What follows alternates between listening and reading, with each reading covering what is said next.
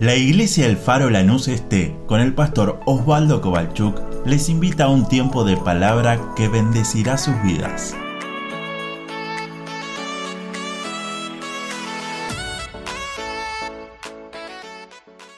Abra su Biblia, por favor, en el libro de Salmos, capítulo número 23, un pasaje conocido, lo debe de saber de memoria, se habrá ganado quizás un, chupetín, un caramelo, un bonobón, porque en la escuela bíblica lo sabía de memoria desde el verso 1 hasta el verso 6. Pero qué lindo es podemos, más allá de saberlo de memoria, que se lo aconsejo que lo estudie de memoria, que podamos conocer al pastor del Salmos 23. Que podamos conocer al que el Salmos 23 está hablando para que sea de edificación a nuestra vida. Voy a leer solo un verso, el verso 4, que es el tema mío de esta mañana. Vara y callado lo he llamado. Y leemos todo el pasaje 4 o el versículo 4 del Salmos 23 que dice así. Aunque ande en valle de sombra de muerte, no temeré mal alguno, porque tú estarás, tu vara y tu callado me infundirán. Amén a la palabra de Dios. Como dije, este versículo tan famoso o este capítulo tan famoso del libro de los Salmos, de hecho, uno de los pasajes más conocidos, más famosos de toda la Biblia, empieza con esa frase que dice, Jehová es mi pastor. Para después leer todos los me que dice ahí, me hará descansar, me pastoreará, me guiará, me infundirá aliento. Y primero tenemos que declarar que Él es mi pastor. ¿Cuántas veces queremos habitar en pastos delicados? ¿Cuántas veces queremos que Él nos haga descansar? Que Él nos guíe. Pero nos cuesta decir, quiero que seas mi pastor. Y si uno ve en toda la Biblia y empieza a estudiar la vida de David, David era un pastor de ovejas. Pero ahora no lo está hablando como un pastor de ovejas, sino que lo está hablando desde el lado de la oveja. Y él dice, yo reconozco que como así soy un pastor de ovejas, siguió a este pequeño o gran rebaño que tenía, me siento una oveja en los brazos, porque Él es mi pastor. A lo largo de todo el Antiguo Testamento podemos ver este oficio de pastor de ovejas, de criar ovejas. Si uno ve desde el libro de Génesis, el primer hombre que fue asesinado, ¿cómo se llamaba? Abel. Caín lo asesinó a Abel. Ya con problemas familiares, mire, eran cuatro y no se ponían de acuerdo, lo que es el ser humano, ¿no? El primer hombre que fue asesinado a Abel era pastor de ovejas. De hecho, él cuando presenta su sacrificio al Señor, presenta de lo que él cuidaba y había separado de lo mejor. Cuando uno estudia la vida de Abraham, de hecho, hubo problemas familiares también entre Abraham y su sobrino Lot, porque los pastores de uno y los pastores de otro de ovejas se peleaban porque no tenían espacio para cuidar de las ovejas de una buena forma. Entonces se separaron, cada uno fue por su lado. José, el soñador, el hombre que podía entender los tiempos que iban a venir sobre el mundo de, conocido de esa época, cuando tiene que presentar a su familia delante de Faraón, él les dice, estos son mis hermanos, pastores de ovejas.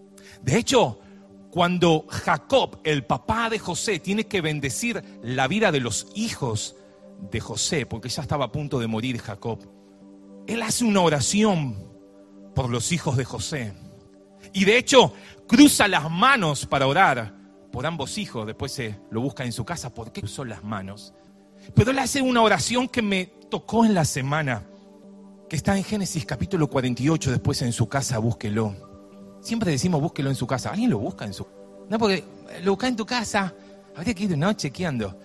Cuando él ora por los hijos de José, él hace una oración que me impactó. Y dice, en Génesis 48, 15, se lo leo en la versión NTV, dice, el Dios que ha sido mi pastor toda la mi y el ángel que me ha guardado. Wow. La versión 60 dice, el Dios que me ha mantenido, pero es la misma frase o la misma, la misma palabra de origen de pastor. El Dios que ha sido mi pastor, dijo Jacob, toda mi vida, y el ángel que me ha guardado. Si querés bendecir a tus, si querés desearle lo mejor, Dios tiene que ser. No el pastor del vecino, no el pastor de mi mamá, el pastor de mi abuela, el pastor de mi marido o de mi esposa. Tiene que ser mí, en forma personal. Isaías cuando profetiza en su libro, por ejemplo, 40:11 dice, Jehová como pastor apacentará su rebaño. En sus brazos llevará a los corderos. Los pastoreará suavemente a las recién paridas. Ese es nuestro Dios. Ese es Pero también Ezequiel toma un tiempo en su libro y profetiza palabra de Dios y empieza a decir, hay de aquellos líderes, obreros, pastores que están cuidando ovejas, hablando de las personas en forma espiritual ya y le dice, hay de aquellos que se adueñan de mis ovejas, que las usan para simplemente tener alimento para ellos y están dando un mal ejemplo. Ezequiel profetiza palabra de Dios diciendo en Ezequiel 34:10, yo libraré mis ovejas de sus bocas y no les serán más por comida. Por eso, queridos líderes, ministros, obreros, con personas en la iglesia, cuidado de adueñarnos.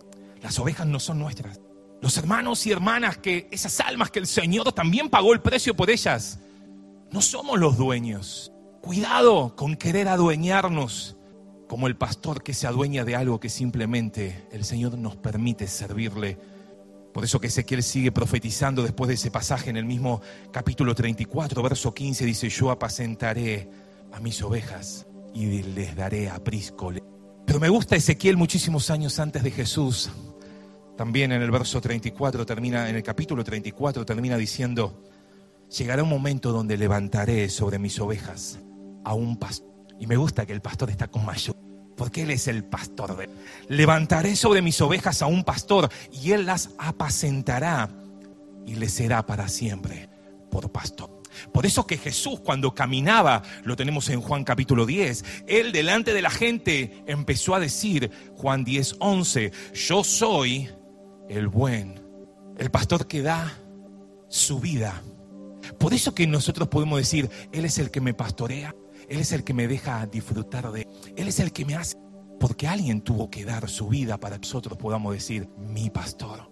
Juan 10, 27 sigue diciendo, mis ovejas, oyen mi voz, yo las conozco. Hay un video dando vuelta que quizás usted lo puede encontrar en Google, de una experiencia que hicieron donde había un montón de ovejas. Vio que las ovejas se ponen todas juntas. No es que se separa la oveja de Carlito, de Pepito, de la familia. No, no, no. Se ponen todas juntas. E hicieron una, experiencia, y está filmado, donde le decían a las personas que digan tal cosa, que era lo mismo que usaba el pastor para llamarlas. Y está muy bueno esa experiencia porque las personas hacen lo mismo que haría el pastor y las ovejas siguen comiendo. Después ponen en la misma imagen al pastor haciendo lo mismo que hizo antes el experimento 1, 2 y 3. Y las ovejas enseguida se dan cuenta que esa voz es la de su pastor y lo impide. Por eso que la gran diferencia entre ser alguien que cría ganado a un pastor de ovejas es que el que cría ganado tiene que estar empujando de atrás para que el ganado avance. Acá hay un montón que son del campo, así que me van a, a saber decir sí o no. En cambio, el pastor de ovejas no va por atrás, va por delante. Y como dice el pasaje de Juan 10, mis ovejas oyen mi voz y siguen. ¿Cuántas veces nosotros necesitamos empujar? Hermano, vení, vení a la oración, venite al grupo Faro, sumate a los jóvenes, tenés que ser parte. Cuando Jesús en Juan decía, mis ovejas, estar en el redil, estar en el lugar donde Él nos guarda y nos protege.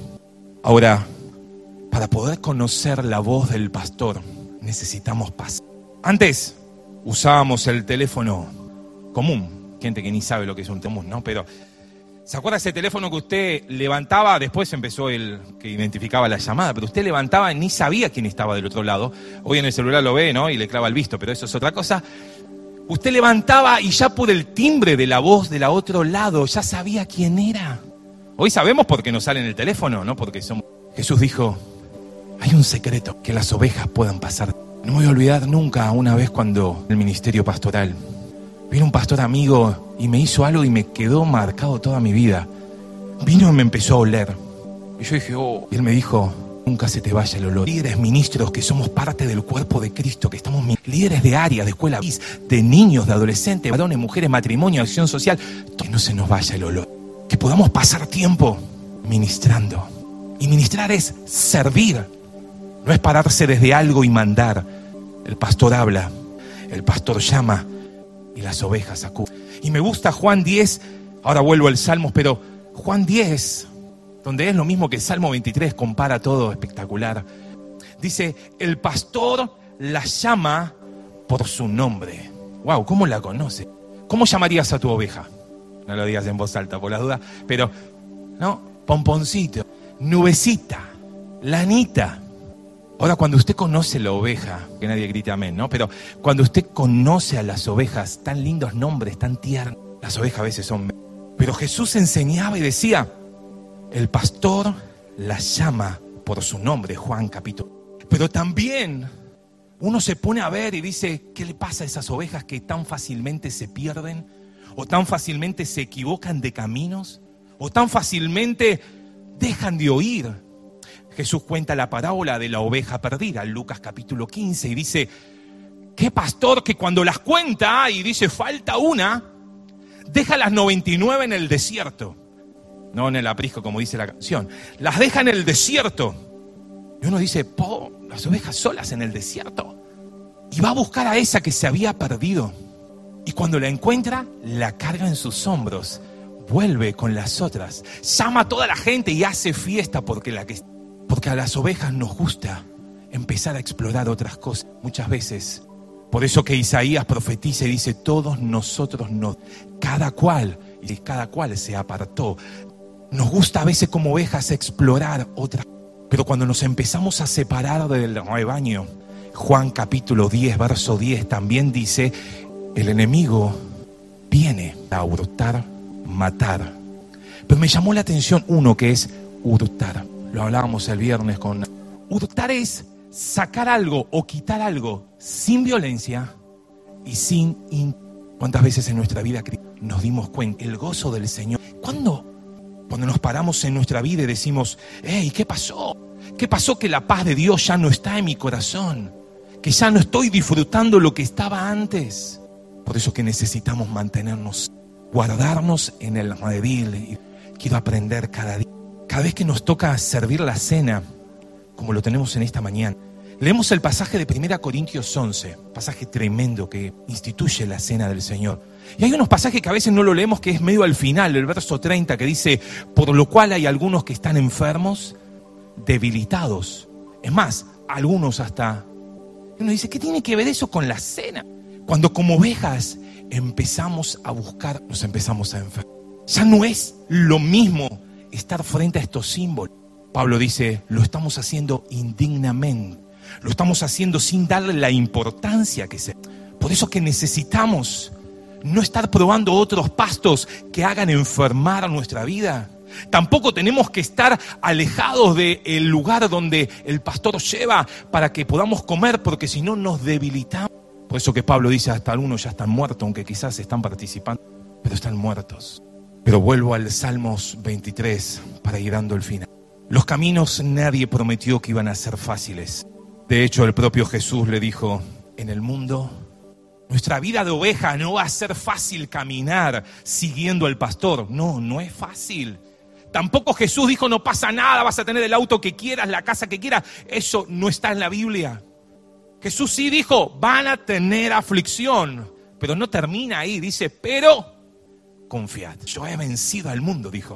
Por eso que en esa victoria es donde tenemos que estar parados. No pelear para conseguir la victoria, no, desde la victoria decir Dios, me meto a pelear porque tú ya lo venciste desde el Calvario. Si no, no tendríamos estos. Por eso que el salmista decía, aunque ande, no dice cuando ande en valle de muerte, porque a veces leemos ese pasaje cuando tenemos un funeral o cuando tenemos...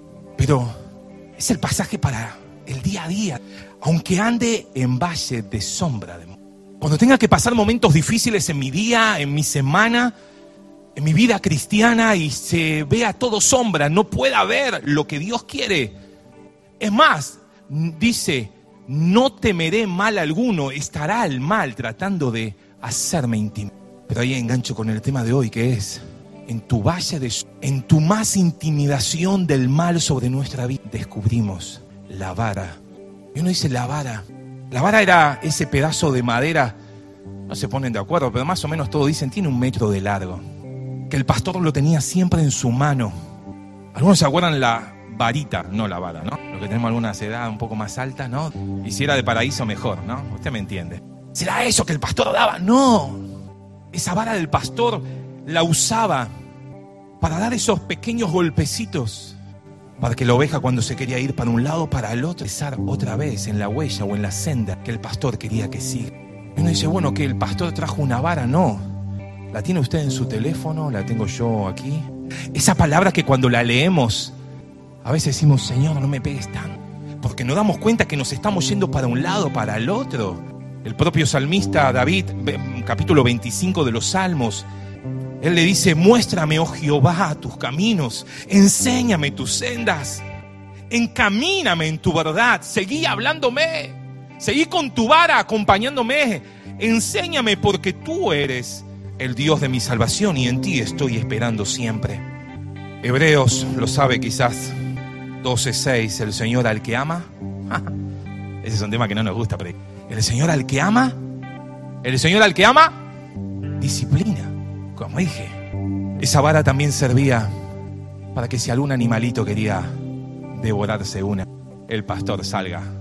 Por eso que a Jesús cuando lo tienta el diablo, face to face, cara a cara, y le promete todo, él le dijo, ¿cómo le dijo? No hay discusión.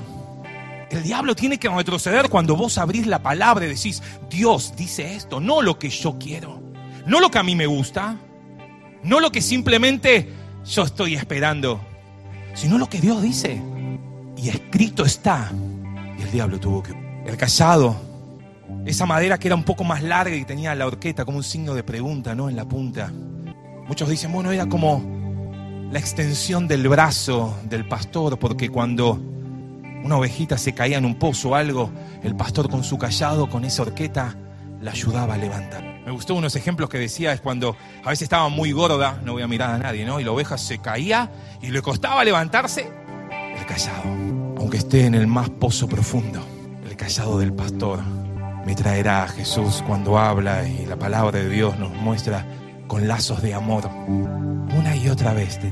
Ahora, este mismo pasaje de Salmos 23, 4, en versión NTV, no, NBI, perdón, me gusta que dice, tu vara de pastor, que es reconfortar, es volver a dar fuerza y aliento. Ahora, la vara también lo usaban para cuando tenía mucha lana, la oveja. La hacían pasar con esa vara para poder ver qué había debajo de la... Por eso que la palabra de Dios cuando nos sentamos es como un espejo, nos empezamos a dar cuenta. No usemos la palabra de Dios para golpear al otro. Para decir, ah, porque la Biblia te condena. No sino que usemos la palabra de Dios para poder corregir, para poder encaminarnos, para poder meternos en esa senda.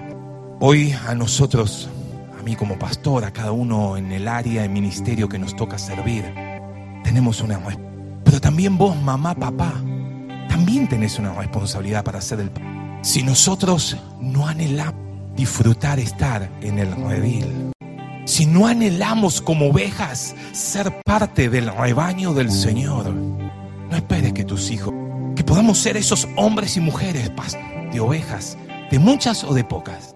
Quizás son solamente tres en la familia, o puede ser una familia numerosa, o puedes estar encargado de un grupo de la iglesia bastante numeroso. Que podamos tomar la responsabilidad como pastor como líder de área y decirle, Señor, quiero que me ayudes con tu vara a poder seguir encaminando. En nuestra responsabilidad, Juan capítulo 10 lo dice, de cuidar el rebaño y no dejar que vengan los ladrones, que vengan los animales. Porque el asalariado dice, ve el peligro y se va. No seamos así. Ah, que venga el pastor, que venga el. No, no, no.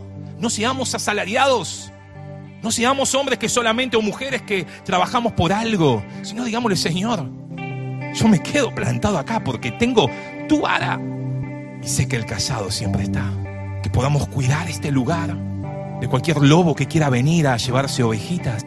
Y lo digo con todo respeto, ovejitas que, como esos corderitos recién están aprendiendo. Y que no seamos nosotros los que hagamos desviar su corazón de Dios, sino al contrario, que podamos ser como esos hombres y mujeres que aman pasar tiempo con ovejas.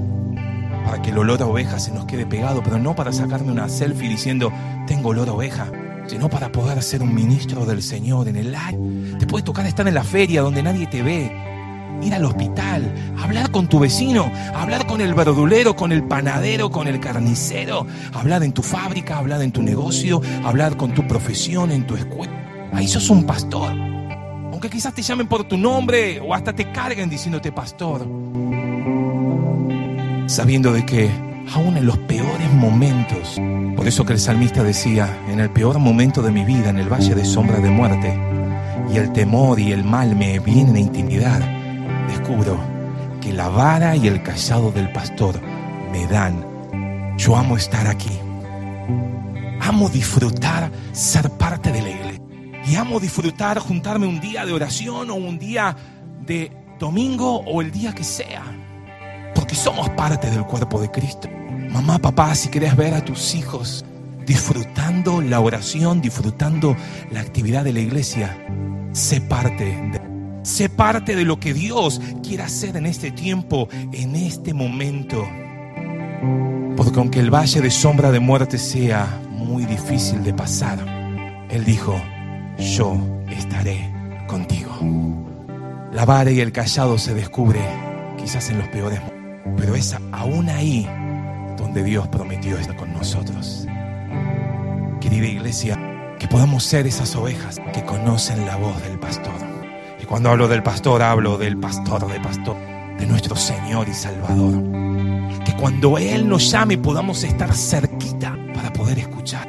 Para que no nos pase como le pasaba a los corintios, a la iglesia que estaba ahí en Corinto. Habían probado otros pastos, estaban débiles, estaban enfermos. Lo único que hacían se juntaban para, bueno, hay que ir a la Santa Cena, hoy me toca. Si no, después me llaman, ¿por qué no vine? En Corinto pasaba lo mismo. Por eso que Pablo le dice, hey, no es simplemente venir y participar. Por eso dice, por lo cual. Otra versión dice, por esta razón hay muchos que están débiles. Porque no le estamos dando a la voz del pastor, a la voz de Dios, la importancia que hay que darle. Por eso déjeme preguntarle, ¿hoy ya leyó la Biblia? Ah, pero hoy vine a la iglesia, la vamos a leer en la iglesia, ¿para qué la voy a leer en mi casa? Cada día debe ser nuestro alimento, debe ser nuestro sustento, debe ser la varita que nos dice, es por acá, vamos.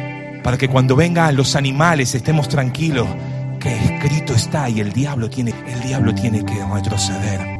Pero la palabra de Dios dice, afirmate, afirmémonos, seamos parte del rebaño y sepamos que su vara y su callado nos da aliento para seguir. Aunque las noticias digan lo que digan, aunque nuestra sociedad se venga perdiendo cada vez peor, aunque te toque estar en chingolo a la noche escuchando una motito sin luz, como esa ovejita que está siempre lejos de la familia.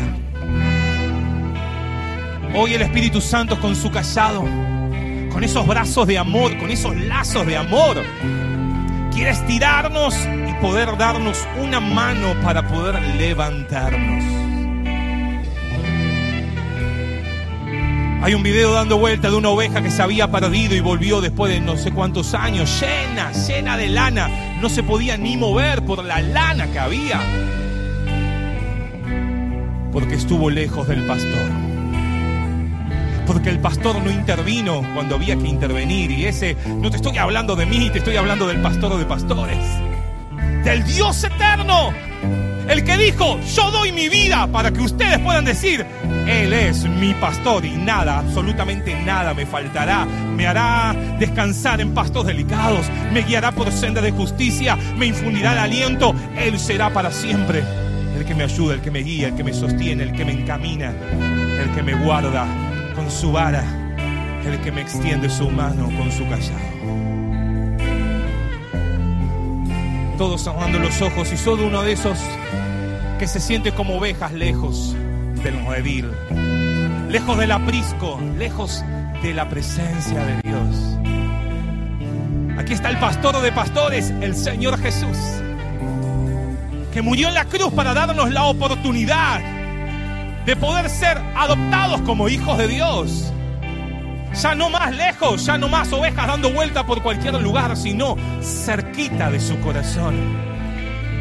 Vos que quizás te sentís en un valle de sombra de muerte donde no ves nada y decís, pienso que todo se está cayendo a pedazos, ya no, no entiendo lo que va a pasar en mi país, en el mundo, en mi vida, en mi familia, en mi sociedad.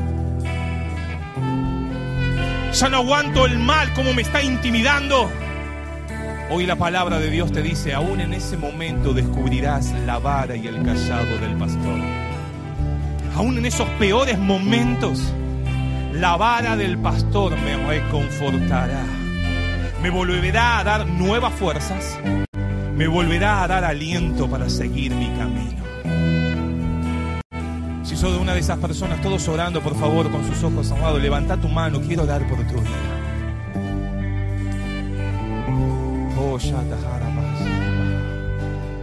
Hay manos que se levantan en esta mañana. Todos orando, por favor, todos orando. Si sentís que estás lejos del rebaño, si sentís que la voz del pastor ya no la estás escuchando con frecuencia y te estás dando cuenta que el pastor sigue caminando lo que no seguimos, fuimos nosotros.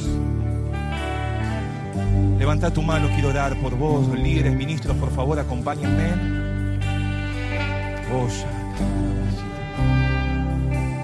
Aquellos que levantaron su mano, díganle, Señor Jesús. Con su boca bien fuerte, Señor Jesús. En esta mañana vengo otra vez ante tu presencia. Quiero seguir escuchando tu voz quiero disfrutar, conocerte más. Perdóname,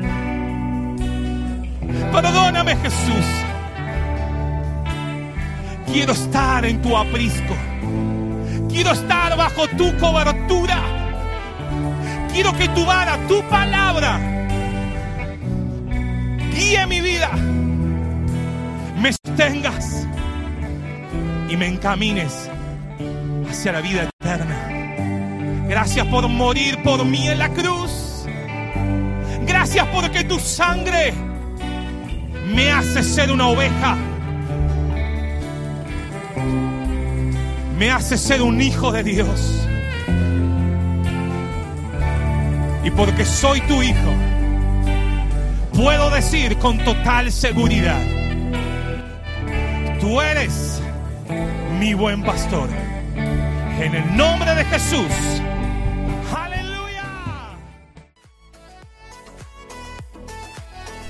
Deseamos que esta palabra fortalezca su relación con Dios. Como familia de fe te invitamos a seguir creciendo juntos. Nos encontramos en Instagram, Facebook y YouTube, El Faro Lanús Este, o por WhatsApp al 11 30 73 50 63. El Faro, una iglesia de fe, acción, reproducción y objetivos.